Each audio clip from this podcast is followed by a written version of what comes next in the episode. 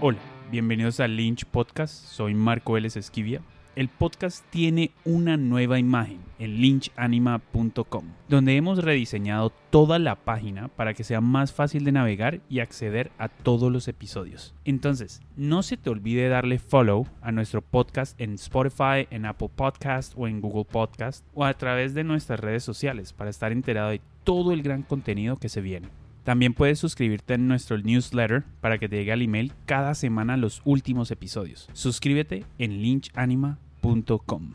Antes de empezar, quiero recordarles que mi película Afuera del Tiempo se encuentra disponible en afueradeltiempo.com, donde vas a encontrar enlaces para comprarla o alquilarla a través de Vimeo y ahora en Punet CO. Espero que vean la película. Como saben, me gusta recomendar servicios que uso y en esta ocasión quiero hablarles de los servicios legales de Umaña y asociados abogados, los cuales brindan un gran servicio para mis producciones. Todos los contratos que uso para la sesión de derechos, los contratos para los actores y del crew y demás revisiones de contratos que uno tiene que firmar durante la vida de un proyecto tengo su acompañamiento. Omar Javier Umaña y sus asociados se especializan en propiedad intelectual, derecho del entretenimiento y derecho de autor, y han trabajado de la mano con productoras audiovisuales, agencias publicitarias, promotores de eventos musicales y teatrales, artistas y empresas de tecnología y software, desde el nacimiento de sus proyectos hasta su comercialización y venta. Para saber más de sus servicios pueden entrar a humanaasociados.com y díganles que los escucharon aquí en Lynch Podcast. Después de mi gran conversación con Ana Castillo de Solo Casting Colombia, decidimos hacer una alianza para retransmitir sus charlas y talleres que está haciendo en Instagram Live en el feed de Lynch Podcast. En esta ocasión les traemos la charla que tuvo Ana con la actriz argentina Geraldine Civic. Ella es conocida principalmente por su actuación en una gran cantidad de telenovelas, en especial por Los Reyes. Ha tenido dos nominaciones a los premios India Catalina y ha sido ganadora de un premio TV y novelas. Algunas de sus producciones más recientes incluyen la película Perseguida y la novela de RCN La venganza de Analía. Aquí los dejo con Ana y Geraldine. Hola, hola Bella, ¿cómo estás? Muy bien, ¿y tú? Muy bien, ¿y tú? ¿Cómo estás? Muchas gracias por la invitación. Gracias a ti por estar aquí hoy con nosotros. De verdad que estoy súper, súper emocionada de tenerte, de poder aprender de tu experiencia y poder conversar un poquito de lo que ha sido tu carrera y todos tus personajes. Entonces, mil, mil gracias. Tan linda, tan linda. Muchas gracias, de verdad, un placer. Un placer estar aquí contigo y bueno, con toda la gente que se está conectando. Genial. ¿Cómo te ha tratado la cuarentena hasta ahora? Pues mi vida, ¿sabes qué? Muy bien, muy bien. Ha sido un tiempo muy lindo en familia, Mm, eh, un tiempo para reinventarnos en muchísimas cosas, eh, un tiempo para pensar, para meditar, para estar unidos, eh, para vibrar eh, positivo, que es lo que se necesita en este minuto, que todos vibremos bien alto para que todo esto pase muy pronto. Y, mm, y más que todo para reinventarnos, para, para entender nuevas formas de, de hacer cosas, ¿no? Entonces, a mí me ha gustado. Ha sido, ha sido un buen tiempo, realmente, sí, créeme que sí. Qué lindo eso, me encanta y me encanta recibir mensajes como positivos eh, durante un tiempo realmente extraño para todos que nos estamos reacomodando. Eh, pero bueno, no, nada, aprovechando estos espacios, poder tenerte acá, que creo que es gracias a la cuarentena. Eh, pero bueno, entonces empecemos desde el principio. ¿Cómo empiezas tú en la actuación? ¿Cómo llegas tú a este mundo? Uy, imagínate, eso fue hace tantos años.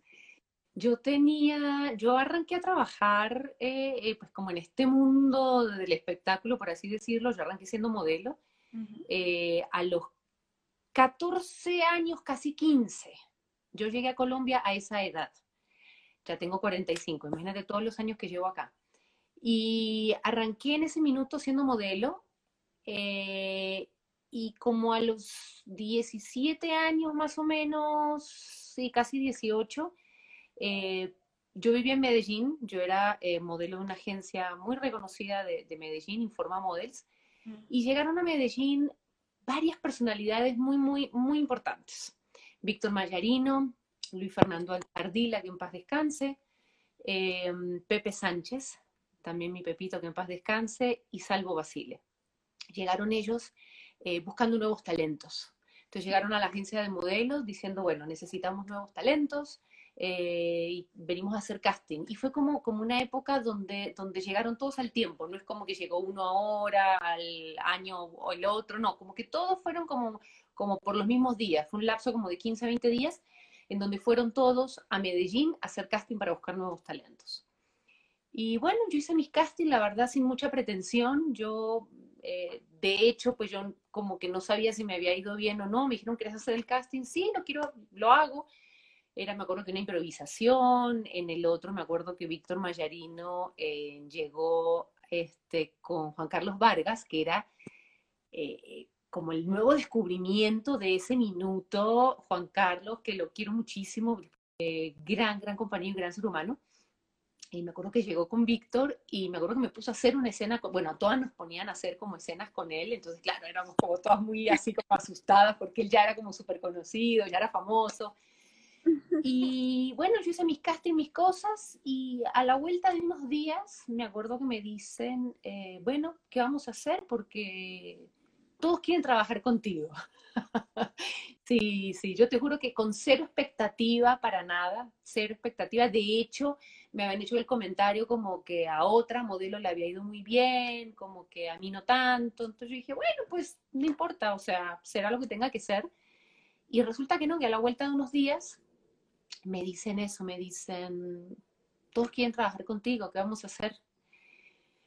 Y bueno, pues este, de las cosas bonitas que me han pasado en la vida, esa, eh, como que uno a los 18 años, sin, sin, experiencia, con cero experiencia, le toque como escoger, me voy aquí o me voy acá. Y bueno, terminamos trabajando con Luis Fernando Ardila en ese minuto, que era Caracol en ese minuto.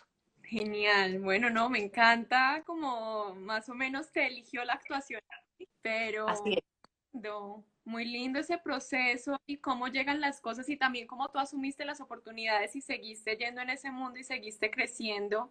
En algún momento dijiste, ok, listo, entonces vamos a hacer esto de la carrera, voy a estudiarlo o ya te empezaron a llegar proyectos y ya fue la experiencia la que te apoderó. Pues fíjate que fue como un, eh, fue un mix realmente. Al principio, pues uno, uno así de joven, se te empiezan a venir como tantas cosas encima, como que uno no lo tiene muy claro. Sí tenía a mi mamá muy encima diciéndome como, prepárate, eh, estudia. Eh, yo sí, sí, sí, sí, sí, sí, sí, sí, sí, sí, sí, pero sí, sí, sí. Después, obviamente, ya me tocó venirme para Bogotá porque ya tenía como propuestas mucho más serias.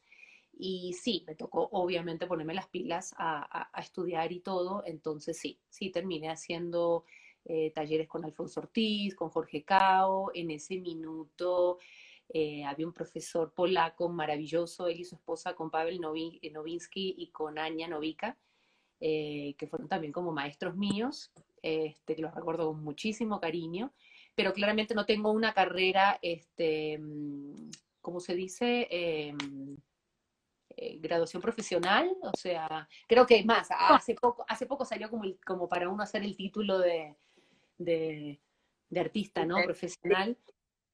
Eh, eran puros, obviamente, talleres los que existían en ese minuto y escuelas pequeñas, pero sí, yo me metía en cuanto a taller, en cuanto a cosas salía, claramente. Entonces, eso sumado, obviamente, a, la experiencia que uno va agarrando proyecto tras proyecto, ¿no? O sea, eh, afortunadamente, eso fue como una avalancha y y empecé a trabajar y no, y no paré, nunca paré, nunca paré. Eso era una cosa tras de la otra, tras de la otra. Eh, fui muy, muy bendecida. Entonces, claramente la experiencia igual te da una, te da un bagaje impresionante la experiencia. Es un poco como, yo me acuerdo cuando mis compañeras modelos en esa época, eh, todas estudiaban algo, en la Bolivariana, en Medellín, todas estudiaban carreras paralelas. Y me acuerdo que muchas me comentaban, ay, Geraldine, uno estudia y estudia y estudia y uno después sale al mundo real, a, pues a lo que estudió, a, a, trabajar de lo que estudió, y uno no tiene idea de nada. Es como, como un mundo totalmente nuevo. Eh, me acuerdo que muchas me comentaban eso, ¿no? Como, como que si bien hay un año de práctica en la universidad, en estas carreras, este, en este tipo de carreras, pero ellas me comentaban, sería muy bueno como poder mezclar lo que uno va estudiando con la experiencia, porque la experiencia no tiene nada que ver finalmente como con lo que uno estudia, está como, como un poquito como alejado, ¿no?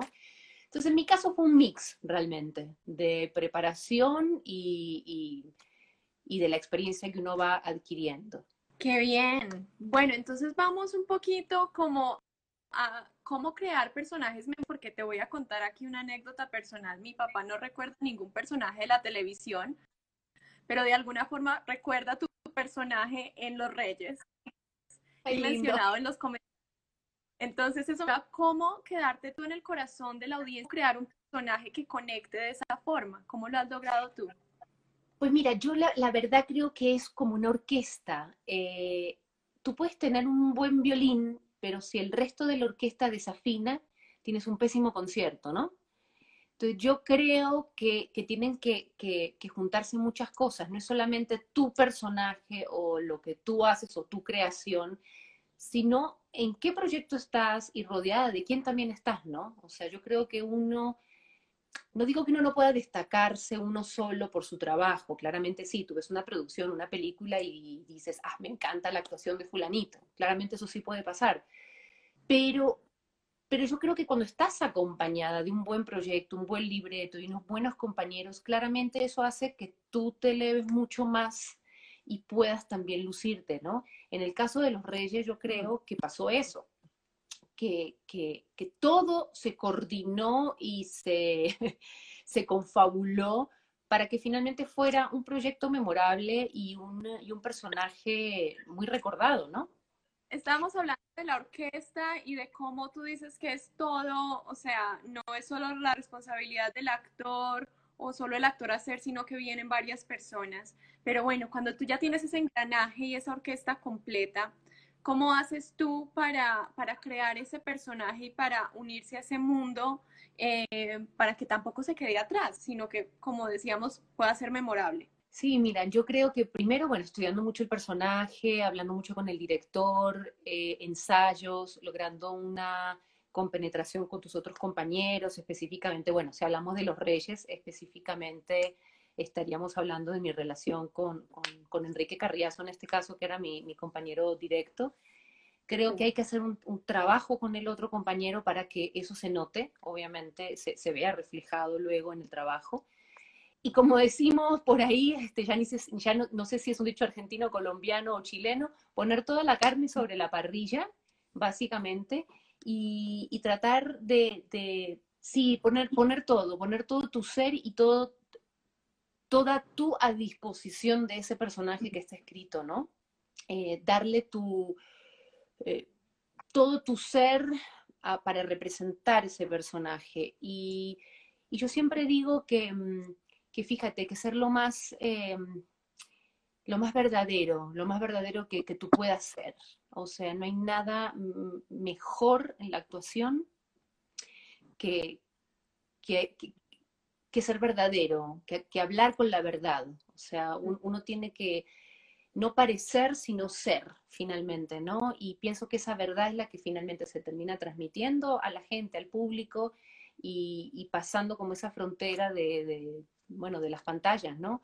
Eh, el ser veraz, eh, ser, ser real, ¿no? A mí me gustan mucho las actuaciones, em, eh, sí, como muy muy reales, muy... Menos es más finalmente, ¿no? Sea, en el personaje que, tengas que hacer, puede ser cualquier tipo de personaje, ¿no?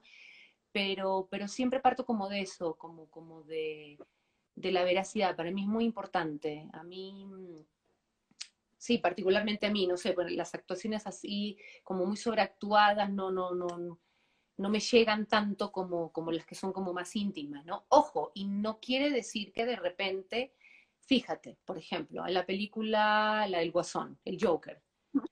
Uno podría decir, es una actuación súper exagerada. Sí, pero hay veracidad. Hay verdad en ese personaje. Y el personaje es así. No es que es una actuación sobreactuada. El personaje es así. El guasón es así. Es así. Él camina así. No es que, estoy, no es que el tipo está actuando a ser. No. Él es así el Total. Entonces, hay, eh, no sé si me logro explicar, a veces en actuación, pucha, hay ciertas cosas que son, son un poco complicadas de, explicar, ¿no? Como que de, transmitir, porque trabajas tanto con los sentimientos, tanto con las emociones, que no es tan fácil como explicarte eh, cómo trabajas una emoción, ¿no? Es, es, algo como, como tan íntimo de cada uno que... Pero creo que ahí di un buen ejemplo. Eh, el Joker es así, no, no es sobreactuado.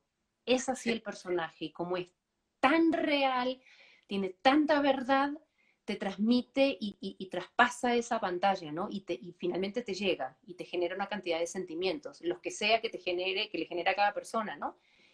Entonces, no sé si, no sé si me explico lo que sería para mí una actuación de pronto de verdad real y una de, que de pronto sea o sobreactuada o no real o exagerada.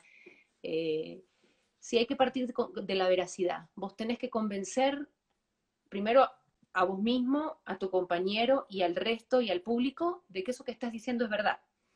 ¿No? Entonces, pienso que ese es el trabajo finalmente más difícil que hacemos. Bueno, y entonces continuando hablando de Joker, yo soy súper nerda y me encanta sobrebuscar cosas, entonces no sé si esto sea verdad, pero se supone que para el Joker él tuvo tres meses solamente para practicar la rita, bueno, en fin, hay un tiempo muy grande donde él puede encontrar el personaje ¿Cómo funciona esa veracidad y encontrar ese personaje en una industria como Colombia donde no tienes tanto tiempo antes de para crear esa verdad? Es totalmente cierto lo que estás diciendo, totalmente cierto. Y a veces a uno en este, en, en este oficio, en este medio, en esta carrera, sí uno extraña poder tener más esos tiempos, ¿no? Como tienen estas personas en estas industrias como Hollywood, por ejemplo, ¿no? Que tienen muchos meses para prepararse no es nuestro caso, no tenemos muchos meses para prepararnos, todo es muy inmediato, todo es muy rápido.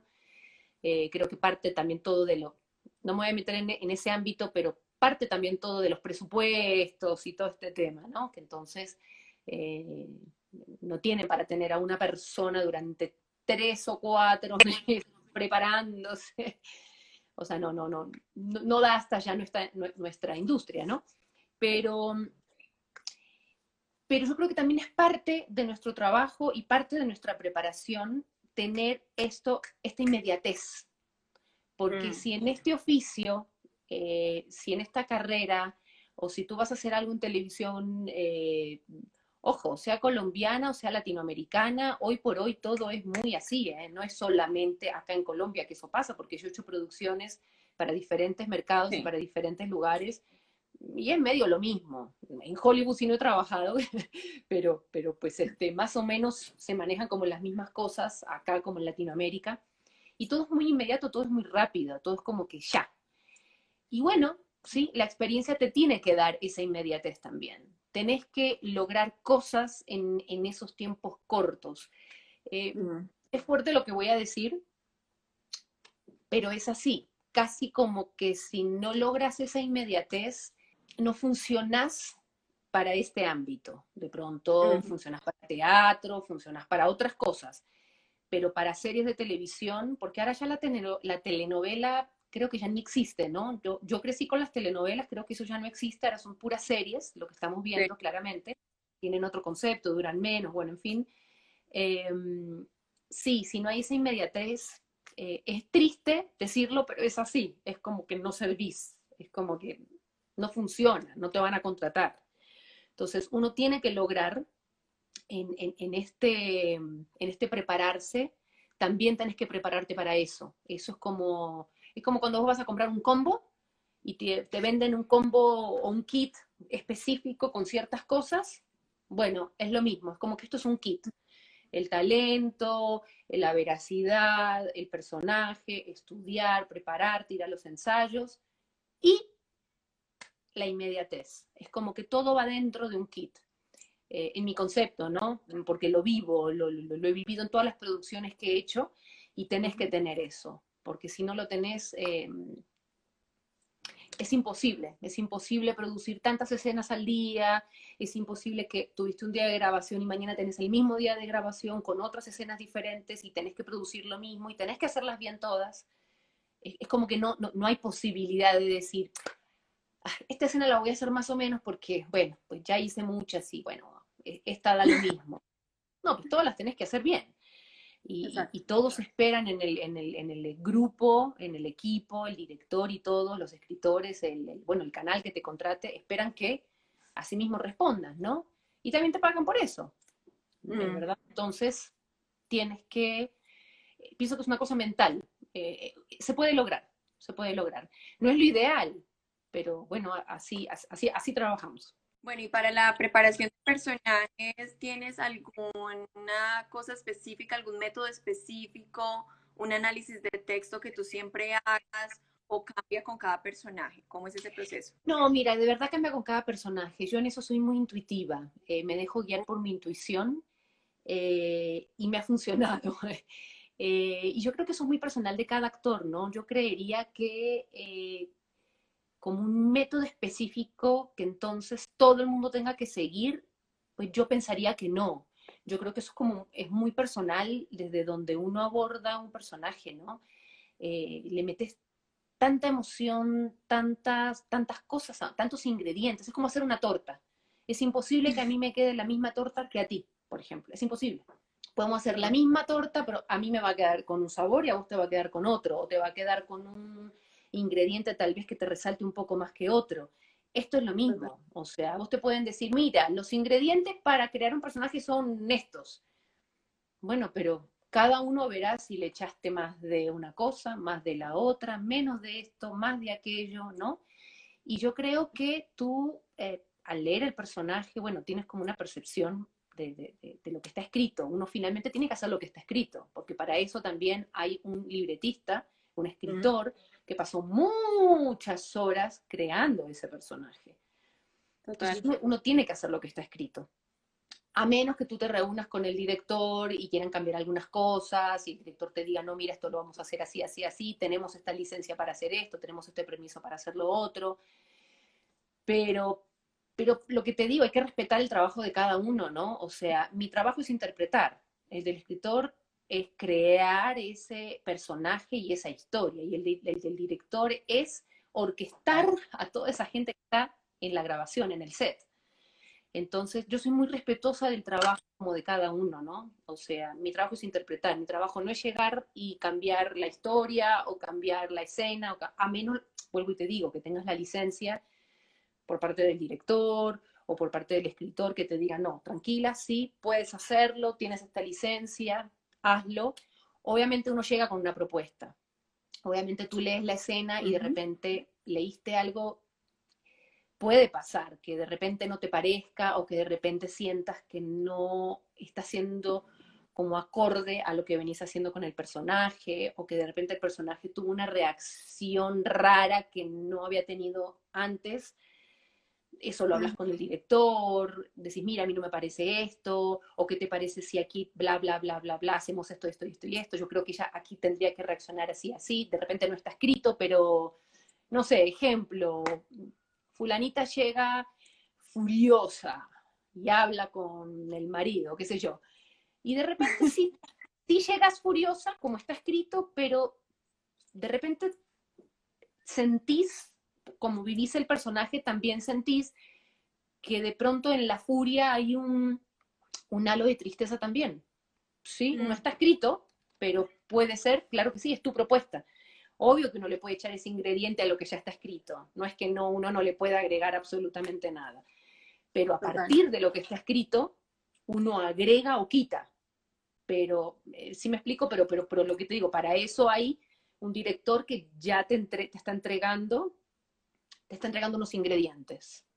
Y uh -huh. uno hace el mix, hace la torta, básicamente, ¿no? Yo creo que, sí. mira, yo creo que para esto no hay una fórmula exacta. O sea, esto no es, no es como las matemáticas, que uno más uno son dos.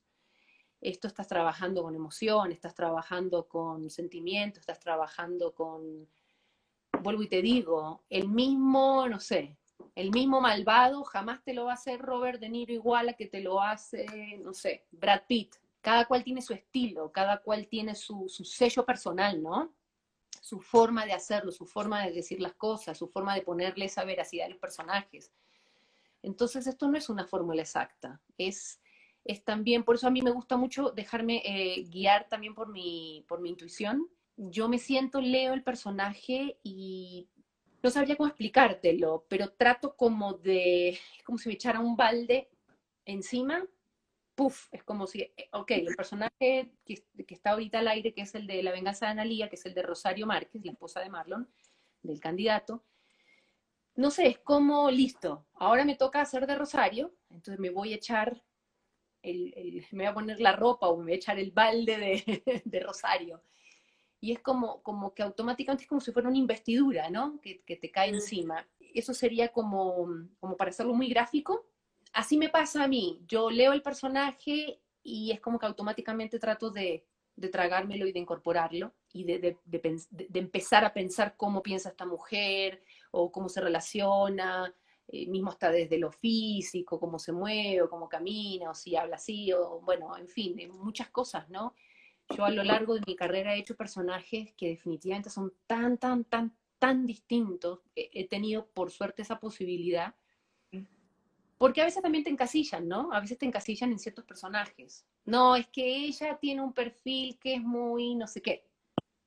Pero afortunadamente he tenido la oportunidad, si bien sí, sí me han encasillado muchas veces, sí he tenido la oportunidad de hacer cosas muy distintas. Entonces, de repente, por ejemplo, este personaje de Rosario Márquez no tiene nada que ver con el de los Reyes o no tiene nada que ver eh, con el clon que hice para Telemundo, que es un personaje pero totalmente distinto eh, eh, a mí, a muchas cosas que yo he hecho.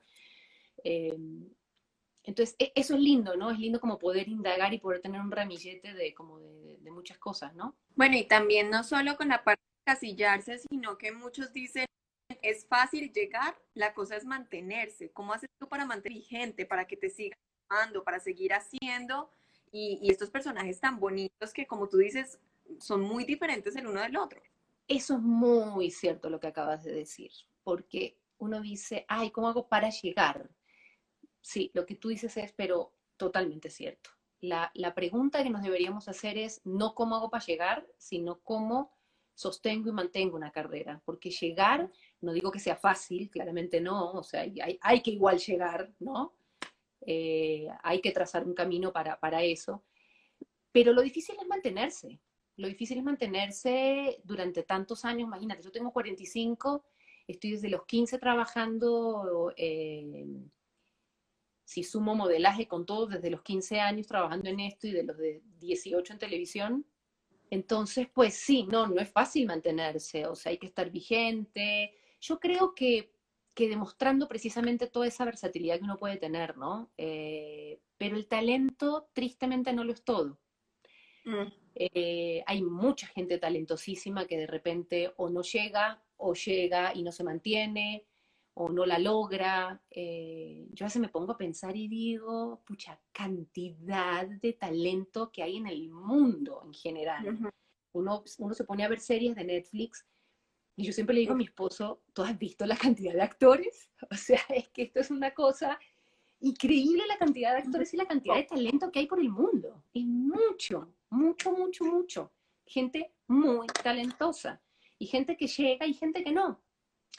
Yo creo que también tiene mucho que ver con, eh, con estar en el momento indicado, con la gente indicada. No digo que sea suerte, no digo que sea suerte porque la suerte dura poco hay que tener talento. Sí hay un grado de suerte, si, lo queremos llamar así, este, pero sí, es como estar en el momento indicado, con la gente indicada, prepararse, tener el talento. Em, y también creo que hay una cosa muy mental, definitivamente. Sí hay algo muy mental.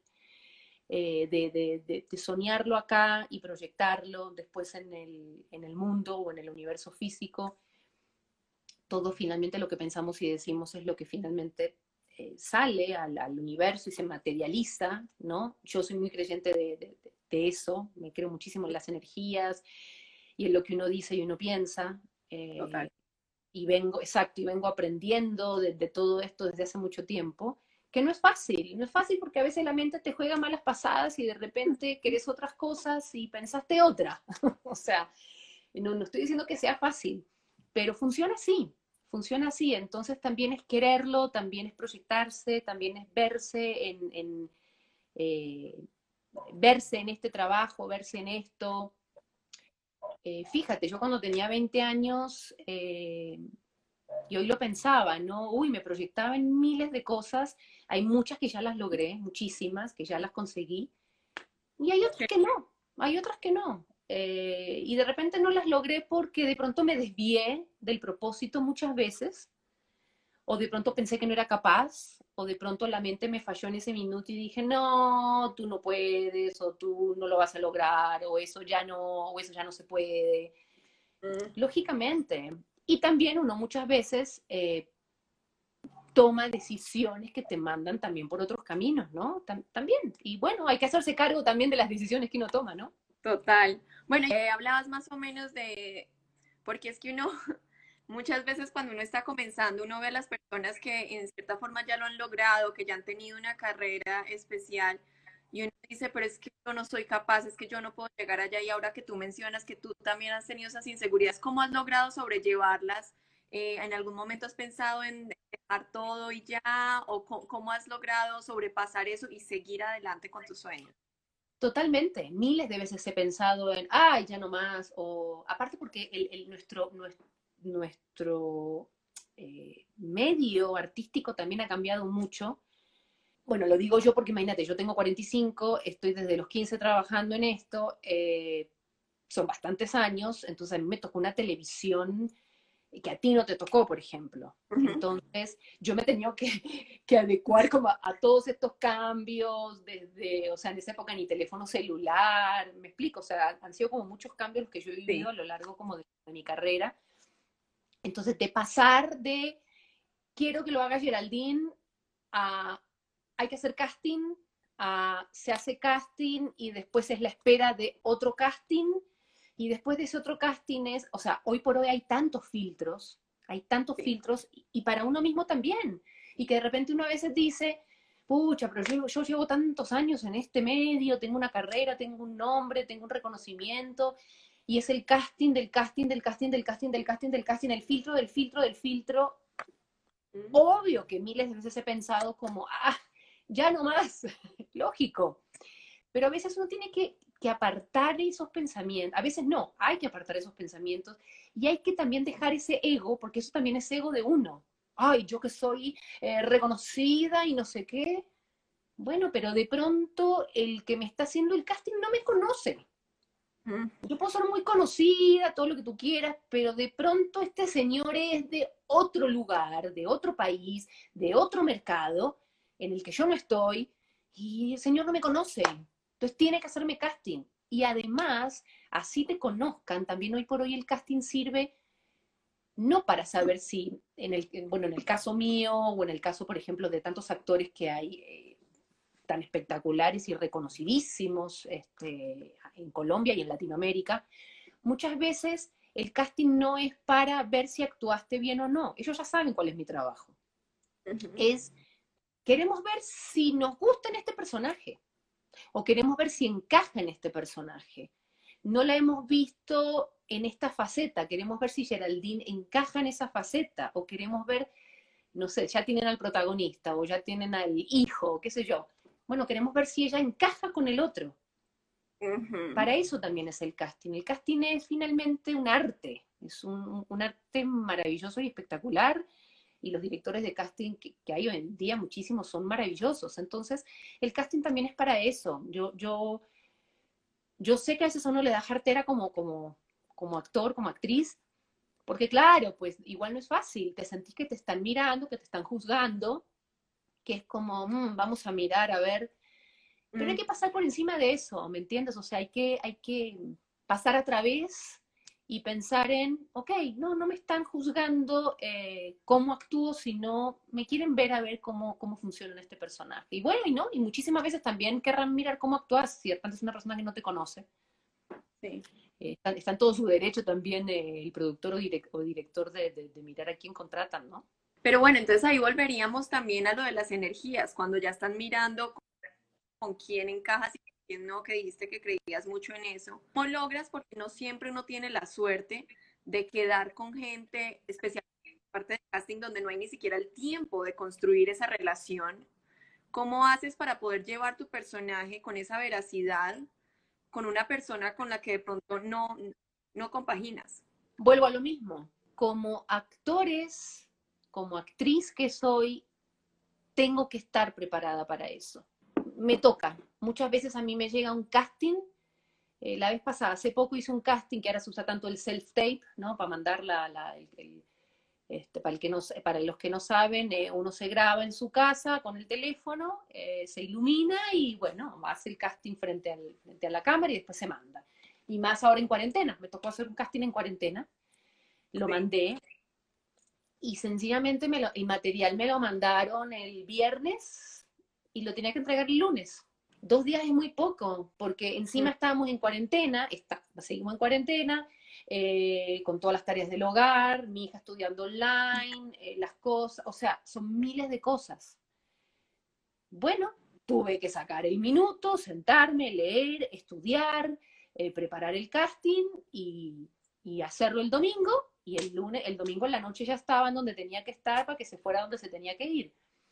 Total. Toca así, es también parte del trabajo de uno eh, como, como mío como actriz, también es parte de mi trabajo y también es parte de mi kit esa inmediatez. Vuelvo y repito, sí, si a mí me mandan un casting, y te digo, que mi esposo que por ejemplo hace muchos castings para Estados Unidos en inglés, los gringos son así, de inmediatos. Ellos pueden que te den todo el tiempo del mundo después para prepararte cuando ya te contrataron. Pero los casting gringos, m- mi Sí. esposo, pero miles de veces lo recibe hoy, 6 de la tarde, y le dicen eh, que pasado mañana en la mañana, a las 8 de la mañana, ya tiene que estar en la plataforma que, que- que le envían. No Y tiene eso tiempo. con tiempo. Eso con tiempo. Y eso es con tiempo. Entonces le toca sentarse, prepararlo. Así es. Uno tiene que estar preparado para esa inmediatez. Tenés que estar preparado para abordar personajes así de rápido. Mira, a mí hace mucho tiempo, Víctor Mayarino, que lo amo, lo adoro, gran maestro, gran director, gran actor, me dirigió varias veces. Una vez yo estaba haciendo un casting para él, no hace muchos años, ahora 10 años atrás, y me acuerdo que él me dijo, porque aparte las que estábamos haciendo casting de verdad, o sea, con las que yo estaba haciendo casting eran todas unas divinas mamacitas, super actrices. Y Víctor me dijo, mira Gerald, el casting, este casting específicamente además ese, no es para ver, o yo ya te conozco, ya sé cómo trabajas, o sea, yo no, yo no necesito verte si actúas o no actúas, esto no es, no es el caso. Yo, este casting es para ver cuál de todos estos personajes te queda mejor, porque igual iba a castear para dos personajes, eran mm, cinco, cuatro, cinco protagonistas, mujeres, y yo iba a hacer el casting para dos de esos personajes.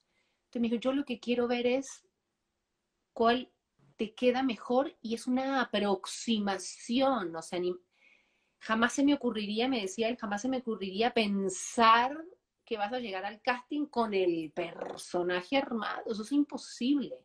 Es una aproximación a lo que puede llegar a ser ese personaje el día de mañana si finalmente quedas tú, que finalmente quede yo con el personaje. Entonces quiero que hagas este y quiero que hagas este y te quiero ver en cuál tú te sientes más cómoda y cuál, en cuál te veo yo mejor. Y es una aproximación. Yo no sé si todos piensen así, si todos los directores piensen así, pero a mí me quedó esa idea grabada y yo dije, sí, es la aproximación de lo que puede llegar a ser. Mm. Porque si tú no lo haces, la, hace también mucho tiempo, alguna vez me llamó una amiga, una gran amiga mía, también actriz, ella muy talentosa, diciendo, ay Gerald, ¿tú qué me aconsejas? Me acaban de mandar un casting y lo tengo que mandar mañana. Eh, y no sé, no, sé qué, no sé qué hacer, no sé si hacerlo o no, porque es muy difícil, era en inglés, es muy difícil, no sé qué, bla, bla, bla, y no tengo tiempo de prepararlo. Y yo dije, pero tú estás loca. Era parte de una superproducción para Hollywood, o sea, era un casting. No importa que no quedes, o sea, te vas a estar, te van a estar viendo productores muy importantes. O sea, ¿cómo vas a decir que no? Le digo, prepáralo. Nada, esta noche te sientas, lo lees, lo preparas, mañana lo grabas y lo mandas. O sea, esto es así, hay que reaccionar rápido. No, hasta que yo preparo entonces el personaje y lo tengo súper listo, mando el casting. No, ya se te pasó el momento de mandar el casting, ya no sirve. Ellos tienen unos tiempos. Entonces, o te acoplas el tiempo o te montas en, o en el bus, o el bus te deja, definitivamente. Entonces, ¿me entiendes? Entonces yo ahí, esa vez, como que empecé a entender y me empecé a meter ese chip de no estresarme en un casting y decir, Mm. Esto es una aproximación a, lo que puede llegar a ser este personaje y lo voy a hacer de la mejor manera. Y eso pasa, yo muchas veces he hecho casting y cuando el personaje ya es mío y hago esa escena que hice alguna vez en el casting, cuando la hago ya en, la realidad, en la serie que me contrataron, digo, ay, pensar que yo en el casting la hice tan distinta a la escena, nada que ver el casting a como terminé haciéndolo. Lógico, porque después hay una preparación, así no sea como la de, la de Hollywood, hay una preparación, hay un par de ensayos, hay muchas charlas con el director, y, y si aparte es una escena que no es de las primeras, sino que ya es un poquito más avanzada la historia, ya tenés el personaje agarrado, ¿no? Ya tenés ese personaje más interiorizado y te sale totalmente diferente a como lo hiciste en, en el, en el casting, ¿no? Entonces, creo que, que hay que relajarse con el casting y sencillamente hay que hacerlo, como dicen los españoles, a por ello. Claro, y es que después, como tú dices, viene la co-creación también con el director, entonces ahí van a cambiar tres mil cosas del personaje. A mí me parece también, en cierta forma, una oportunidad muy grande para los actores y las actrices ese poquito de tiempo porque hay que ver a la intuición. O sea, no tienes tanto tiempo para preparar, pues, es, ¿cuáles, cuáles son mis instintos con este personaje? Y ahí creo que se acerca un poquito más a la verdad de ese momento con lo poquito que te dan, porque es que tampoco dan mucho para los castings. Entonces, Además, no dan nada. Exactamente, además, yo creo que uno como actriz, como actor, uno sí tiene que desarrollar ese sexto sentido actoral, uno sí tiene que afinar esas intuiciones. Yo creo que, creo, no estoy convencida y con los años, mira, me he dado cuenta que, que es muy importante estar afinado con esa intuición y hacerle caso como a esa intuición. Es muy, es muy importante lo que, lo que tú acabas de decir. Bueno, y hay algo que de pronto, después de todos estos años que tú hayas aprendido, que te hubiera gustado saber al principio de tu carrera, que de pronto te hubiera ayu- ayudado, no sé a ser de pronto mejor actriz o a llevarla más suave a esta industria. Algo que si tú te encontraras con tu, tu pasado, con la niña de comenzando, que pudieras decir como para que esto sea más llevadero. Sí, varias cosas. Uno, eh, a no tomarme en ciertas oportunidades cuando uno está muy joven, uno es muy pasional, y yo en algunos momentos creo que fui muy pasional en muchas cosas, eh, y uno a veces se las toma personal, ¿no? Y uno tiene que tomarse nada personal, finalmente. Ser un poco más relajado, a veces con los tiempos eh, de espera, eh, con los cambios repentinos de llamados. eh, uno está en una grabación y de repente entonces te llaman y te cambian todo el plan que tenías armado, te lo cambian.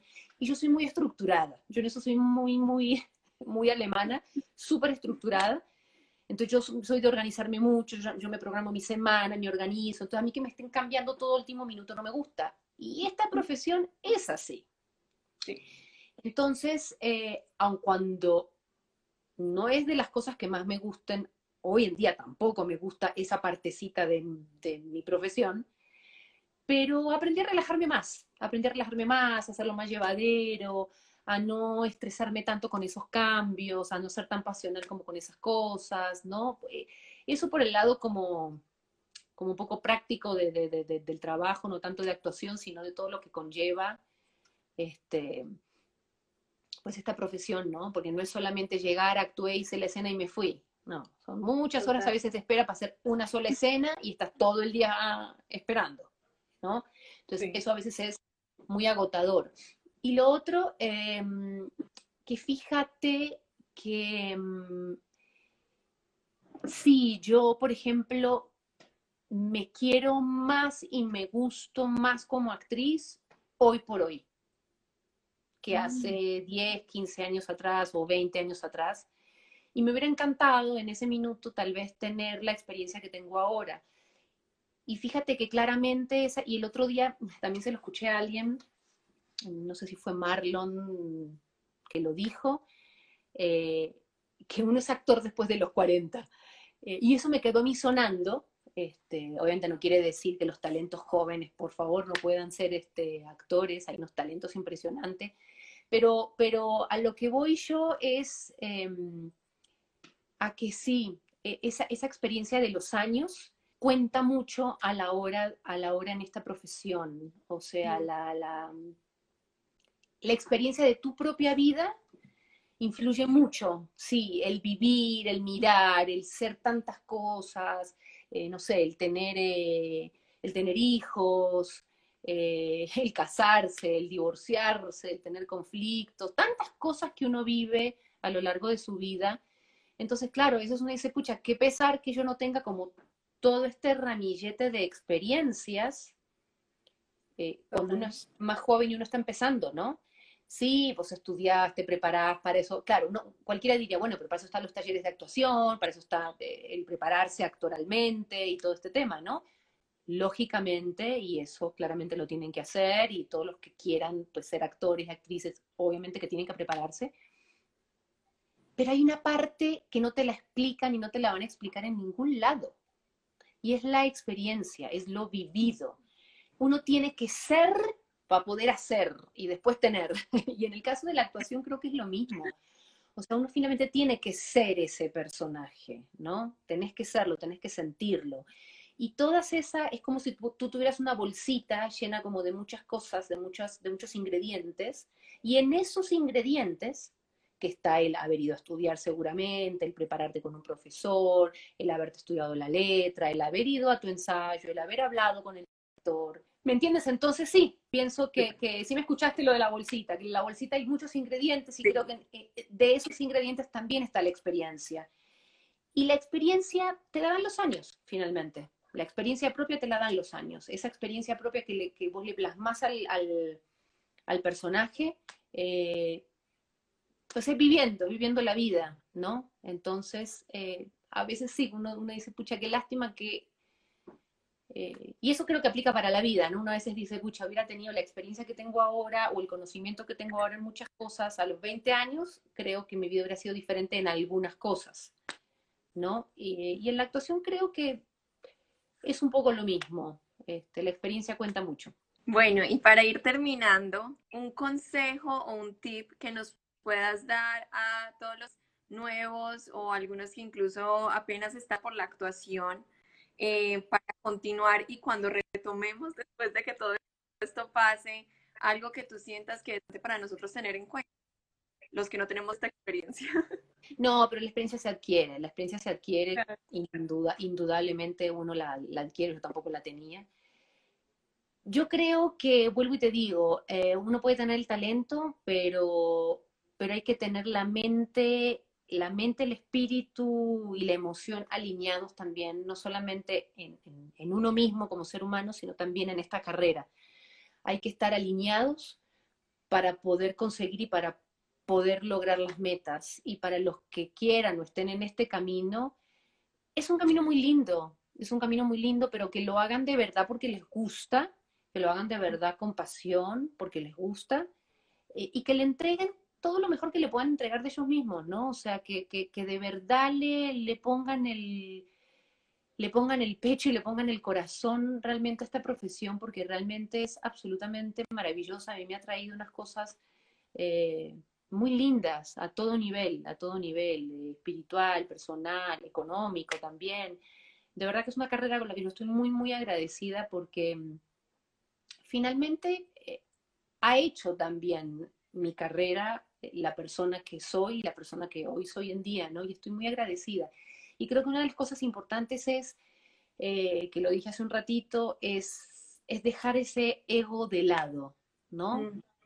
Eh, el ego finalmente no lleva a ninguna parte ni conduce, ni conduce a nada bueno. Obviamente sí saberse valorar uno y uno saber que vale y ser valioso. Eso es muy importante, ser valioso. En la medida que tú te hagas más valioso, más valioso vas a ser para la sociedad y más valioso vas a ser para esta industria. ¿Me explico? Eh, en este caso sería que seas talentoso, que te prepares, eh, que seas buena persona además también, ¿no? Puedes ser muy talentoso, pero si sos mala persona, si sos arrogante, no sirve tampoco. Puede que llegues, hay muchos, hay muchos que han llegado siendo arrogantes, pero el que sube como palma cae como coco.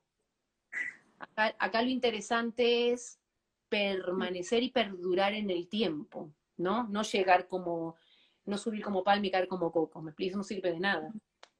Entonces creo que sí hay que ser buena persona, eh, hay que uno valorarse claramente, hacerse valioso para este medio, pero quitando el ego de lado, ¿no? O sea, siendo humilde en el buen sentido, no humilde de, ay, sí, no, págame lo que quieras, o bueno, sí, está bien, está bien ese personaje. No, uno tiene que ser valioso, uno tiene que transmitir esa seguridad y de que yo soy importante y de que como yo no vas a encontrar a ninguno.